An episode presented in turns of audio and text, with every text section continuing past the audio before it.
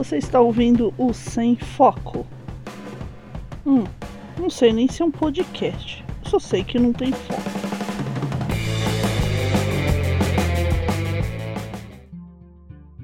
Rock on, galera! Aqui é Pris Guerreiro falando diretamente do Estúdio Quarto. Vamos começar mais um Sem Foco!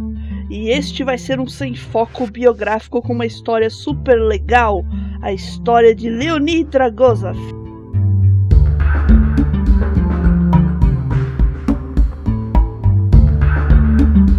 Jovem médico estava prestes a protagonizar um feito extraordinário durante uma missão soviética no continente antártico. Faria uma cirurgia que mudaria sua vida para sempre. Conheça agora quem foi Leonid Dragozov. Está começando um Sem Foco Médico com pitadas de aventura e biografia.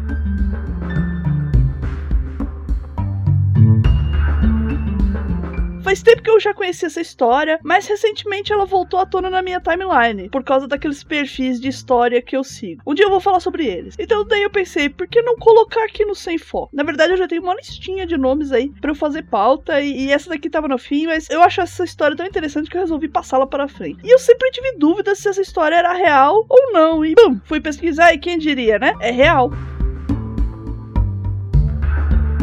Leonida Ivanovich Dragosov, nascido em 14 de março de 1934 e falecido em 21 de setembro de 2000. Ele foi um médico russo especializado em medicina da família e comunidade, ou seja, o médico da família, gente, aquele médico clínico geral que conhece um pouquinho de todas as doenças, tá legal? E ele participou da sexta expedição soviética antártica que durou de 1960 até 1961. Era o único médico lotado na base de Navalazarevskaya, sendo acometido por uma peritonite e teve que realizar sua própria cirurgia, uma apendicectomia, entrando para a história por esse feito inacreditável. É tão inacreditável que eu achava que era, que era mentira. Daí eu fui pesquisar e, como eu já disse, descobri que é verdade. Eu vou contar a história dessa peritonite.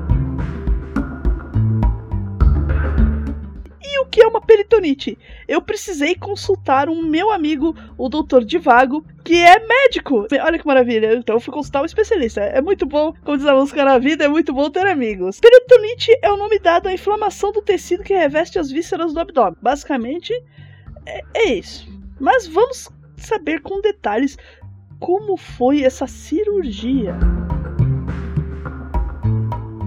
Primeiro, quero contextualizar um pouquinho, porque nessa época que teve essa expedição, estava acontecendo uma coisa chamada Guerra Fria. E a Guerra Fria, ela veio lá pelo final da Segunda Guerra Mundial, quando a Europa estava arrasada e ocupada pelos exércitos das duas grandes potências vencedoras, Estados Unidos e União das Repúblicas Socialistas Soviéticas, a URSS.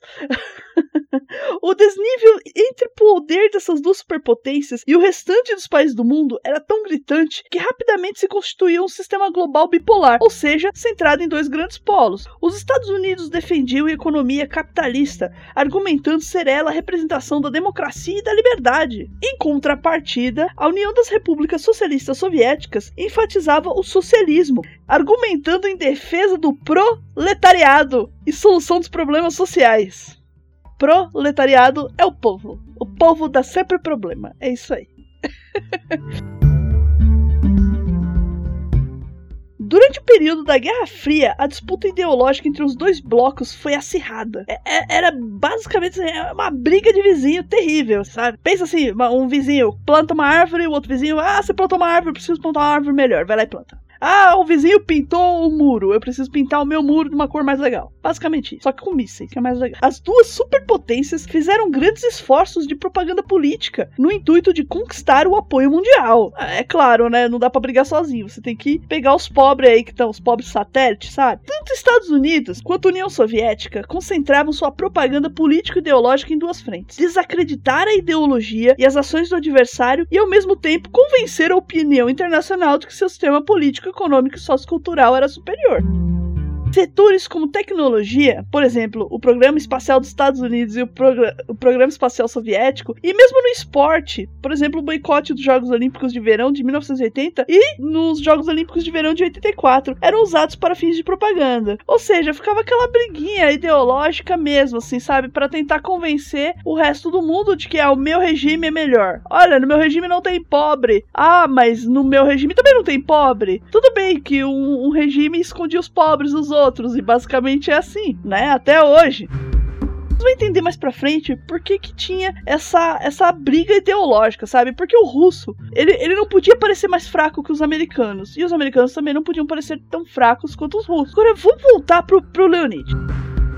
Quem foi o Leonid? Leonid Dragozov, ele nasceu em um vilarejo remoto no leste da Sibéria, apenas 17 quilômetros da fronteira soviética com a Mongólia e a China. É um pedacinho, assim, é uma pontinha ali, sabe, no mar. Seu pai foi morto na Segunda Guerra Mundial, em 43. Em 53, ele completou seus estudos na escola secundária e foi admitido no Instituto Médico Pediátrico de Leningrado. Hoje em dia chama-se São Petersburgo. Ou será que mudou para Leningrado? Ainda é São, São Petersburgo. Depois de se formar em 1959 como clínico geral, ele começou o treinamento clínico para se especializar em cirurgia. Em setembro de 1960, com 26 anos, interrompeu sua formação e se juntou à sexta expedição antártica soviética. De setembro de 1960 até outubro de 62, Rogozov trabalhou na Antártica, incluindo seu papel como médico exclusivo de uma equipe de 13 pesquisadores na estação Novolavskaya, que foi criada em janeiro de 1961. Eu falei o nome da estação errado, mas vai ficar assim mesmo, tá? Me perdoem. É russo. Vocês não têm noção de quantas consoantes tem nesse nome. Vamos lá.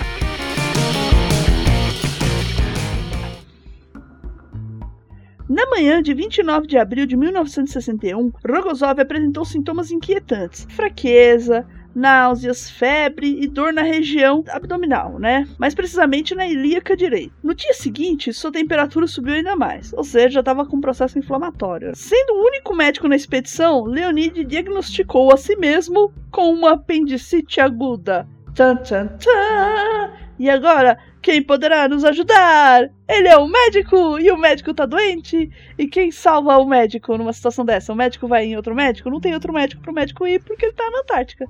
E disso a gente vai ter que pensar o que fazer, não é?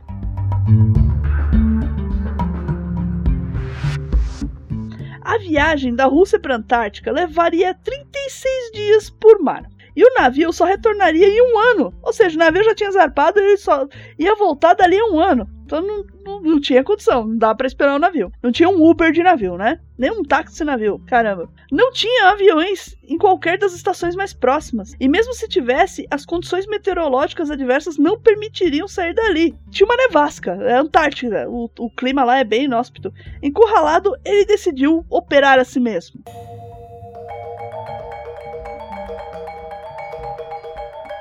E agora eu vou ler uns trechos para vocês do que o Leonid anotou no diário dele. Porque naquela época não tinha blog, né, gente? Então, o blog das pessoas, o vlog das pessoas, o YouTube das pessoas daquela época de 1960 eram diários. E ainda mais ele que estava numa expedição, é natural ter diários e anotações. Então vamos lá.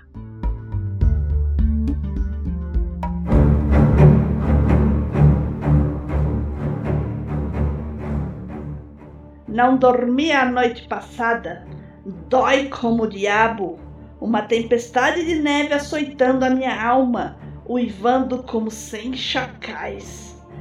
Ainda não há sintomas óbvios de uma perfuração iminente, mas um sentimento de maus presságios me oprime. É isso.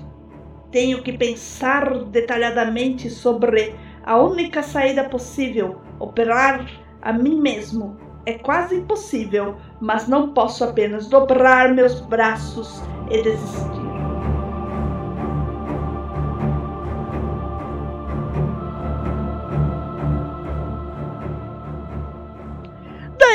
Rogozov ele, ele elaborou um plano minucioso de como ocorreria a operação e deu aos seus colegas papéis e tarefas específicos. Lembra, estava ele mais três pessoas, né? Para esterilizar os equipamentos e instrumentos cirúrgicos necessários, usaram a temperatura negativa do lado de fora da base. Outros dois membros foram encarregados de fazer a esterilização dos instrumentos sempre que necessário durante a operação. Uma anestesia geral estava fora de questão. Ele poderia fazer uma anestesia local na parede do abdômen, mas uma vez que tivesse cortado o abdômen, a remoção do apêndice teria de ser feita sem qualquer analgésico, de forma a manter sua mente tão límpida quanto possível. Porque, né, gente, uma anestesia geral, não sei se vocês sabem, anestesia geral você, ó, apaga, vai embora, acabou. E se o cara que tá operando dorme, não, não tem cirurgia, né? Não, não vai rolar, não, não vai dar muito certo.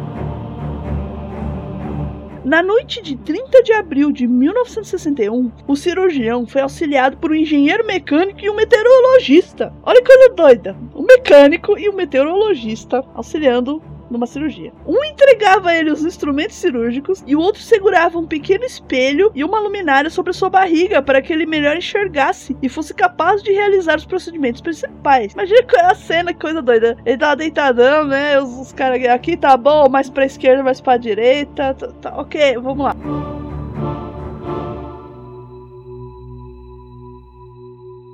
O médico havia instruído previamente seus auxiliares para que pudessem agir caso desmaiasse durante a cirurgia. Eles aplicariam injeções preparadas e fariam respiração artificial para que ele não morresse. Ou seja, os primeiros socorros, né, gente? A injeção seria de adrenalina, se não me falha a memória, tá? Para ele poder dar aquela acordada. Agora imagina, você, você que estudou meteorologia, você gosta de estudar as nuvens, as, as evoluções climáticas, de repente você se vê como auxiliar de cirurgia. Deve ser uma coisa muito doida, né? A cama estava preparada para que ele se movimentasse o menos possível e ao mesmo tempo tivesse a visão da região que seria operada. Então vamos para a parte mais interessante, a cirurgia. Na verdade é tudo interessante nessa história. então vamos lá. O médico fez uma anestesia local com uma solução de novocaína, seguida de uma incisão de 10 a 12 centímetros com um bisturi. Após 30, 40 minutos, Leonide já estava se sentindo fraco, né? com um pouquinho de tontura, se viu obrigado a fazer pausas de 20 a 25 minutos a cada 6 minutos de operação. Ele tava ficando exausto. Afinal de contas, imagina lá o cara abrindo o próprio bucho. Ah, corta, corta, corta. Abre aqui, afasta. Tira as tripas aqui pro lado, aqui, amigo. Isso, isso, Novosós. Isso, Tchaikovsky aí. Tira, tira, tira esse intestino aí pro lado. Não aperta, não aperta. Deve ter sido uma loucura mais ou menos assim, nesse nível. E agora eu vou ler para vocês mais uns trechinhos do diário dele.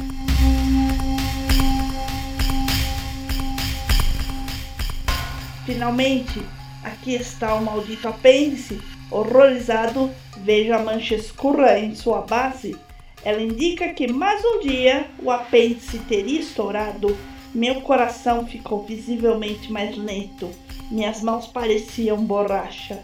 Pensei, isso vai terminar mal. E tudo o que faltava era remover o apêndice.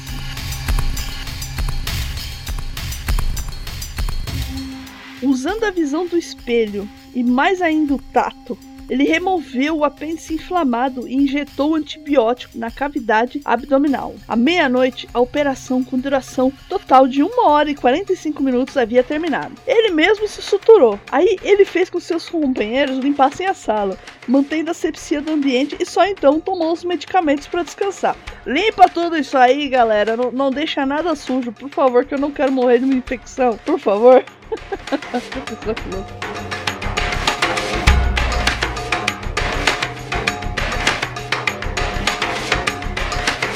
Sua recuperação foi boa. Olha só.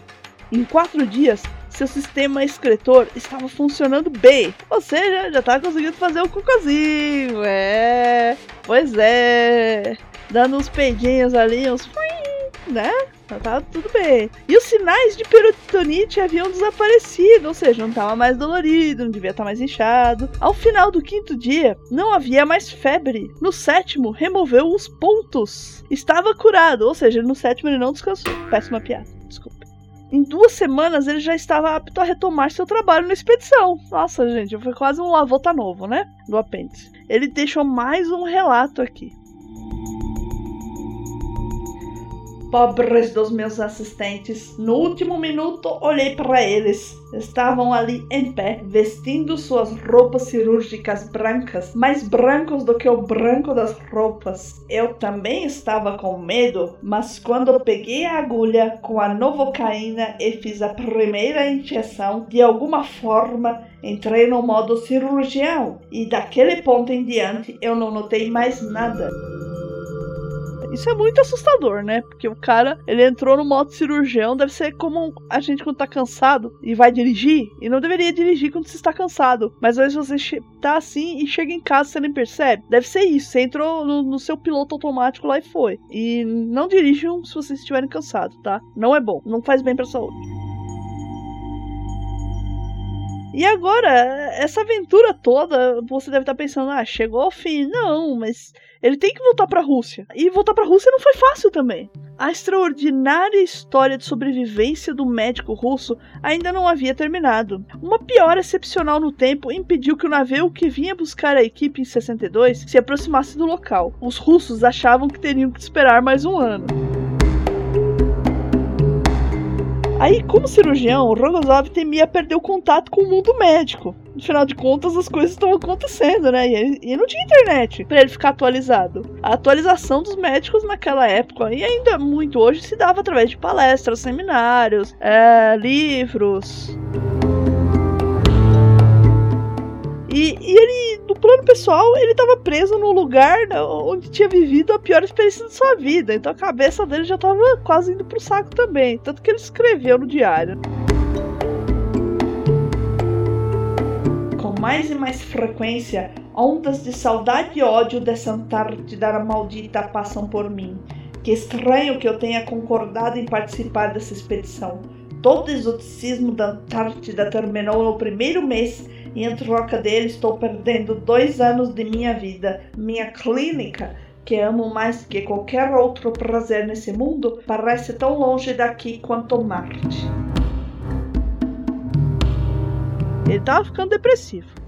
Só que, para alívio dos expedicionários soviéticos, a equipe acabou sendo evacuada por aviões monomotores, sendo que um deles quase caiu no mar. E chegando lá na Rússia, conseguiram dar linha, né? Conseguiram dar fuga ali da, da Antártida. Finalmente eles chegaram na Rússia e o Rogozov ele foi recebido como um herói nacional. Sua incrível história de sobrevivência foi uma arma importante na máquina de propaganda soviética.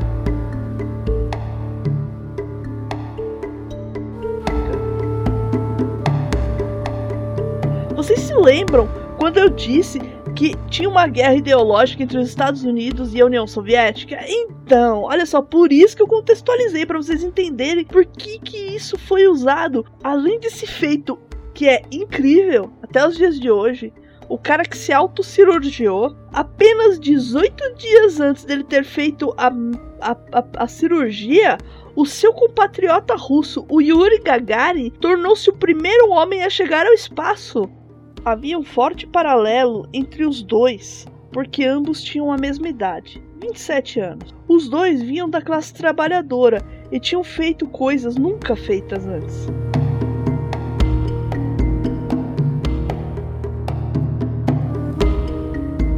Em uma entrevista à BBC, Vladislav, filho do Leonid, disse o seguinte: vi uma forte paralelo entre os dois, porque ambos tinham a mesma idade, 27. Os dois vinham da classe trabalhadora e tinham realizado coisas nunca feitas antes na história humana. Eles eram o protótipo do super-herói nacional.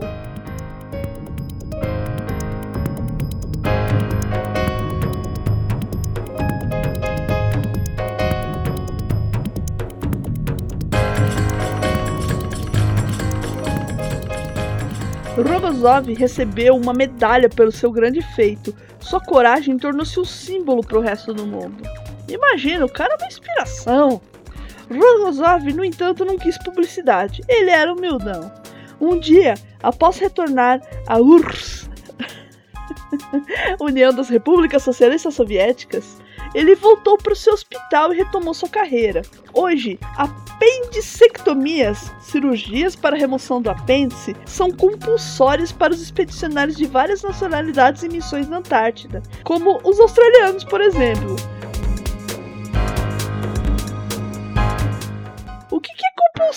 Gente? É o que tem efeito de compelir, é obrigatório. Ou seja, para você ir para aquele continente inóspito, você tem que arrancar fora seu apêndice para não dar merda. É isso, literalmente. E alguns médicos também sugeriram que astronautas enviados é, para formar colônia em Marte ou na Lua também sejam submetidos à cirurgia, porque vai que, né? E qual foi o legado do Rogozov? Inspiração, reflete o filho dele, né?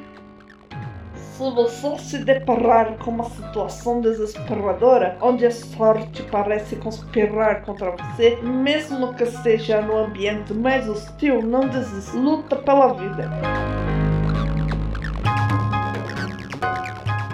Ou seja, é aquela imagem do sapo esgoelando uma garça que tá tentando comer ele. Não desista, lute!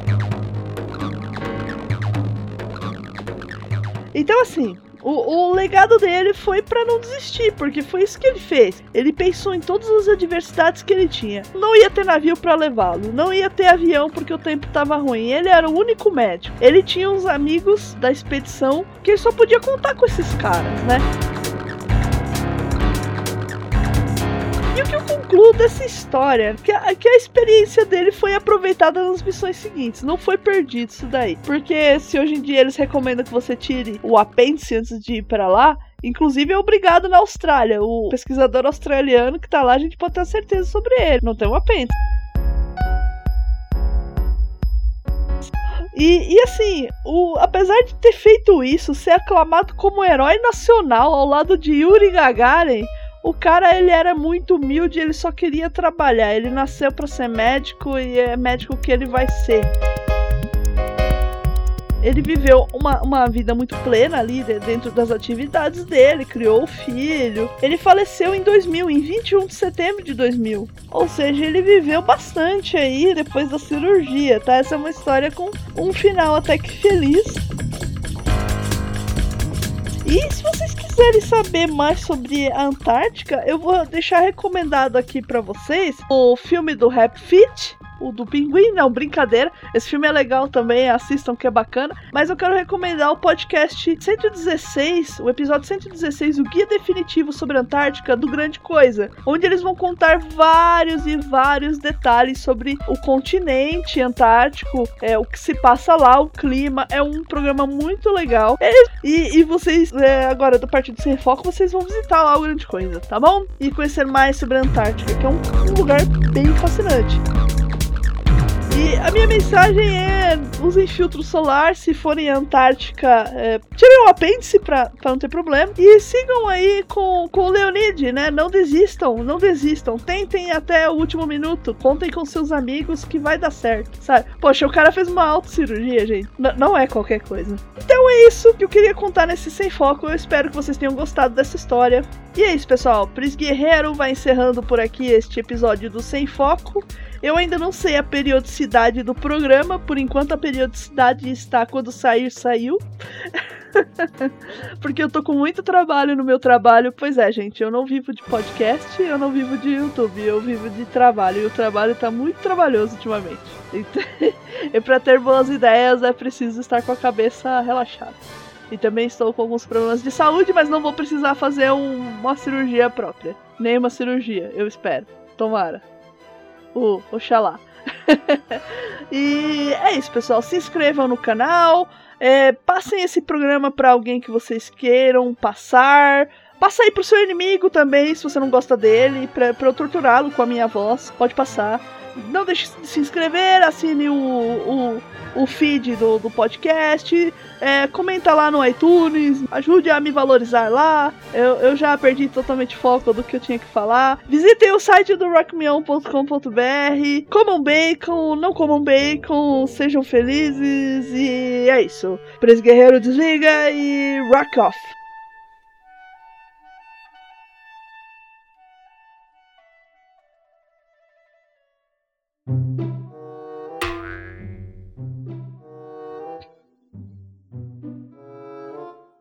Esperar o avião passar, né? Que é a rota. Então não passou nada até agora. Tinha passado os três cargueiros, assim. Leonid Ivanovich Dra... Travei aqui, peraí. Deixa eu ver como é que pronuncia o nome desse cara. O da sexta expedição soviética antártica. Ups! Que participou da sexta expedição soviética antártica em 1960 até 1961. Não, ficou ruim isso aqui. Vamos começar do começo. Leonid Ivanovich Drakozov. É, não junta o Dra. Pera aí. Corta. Leonid Ivanovich Drakozov. Corta. Leonid Ivanovich Rakozov, nascido em 14 de março de 1934 e falecido em 21 de setembro de 2000, foi um médico russo especializado em medicina da família e comunidade, que participou da sexta expedição soviético-antártica que durou de 1961 a 1960. Ele voltava no tempo. Não, pera. Risca inverte, corta.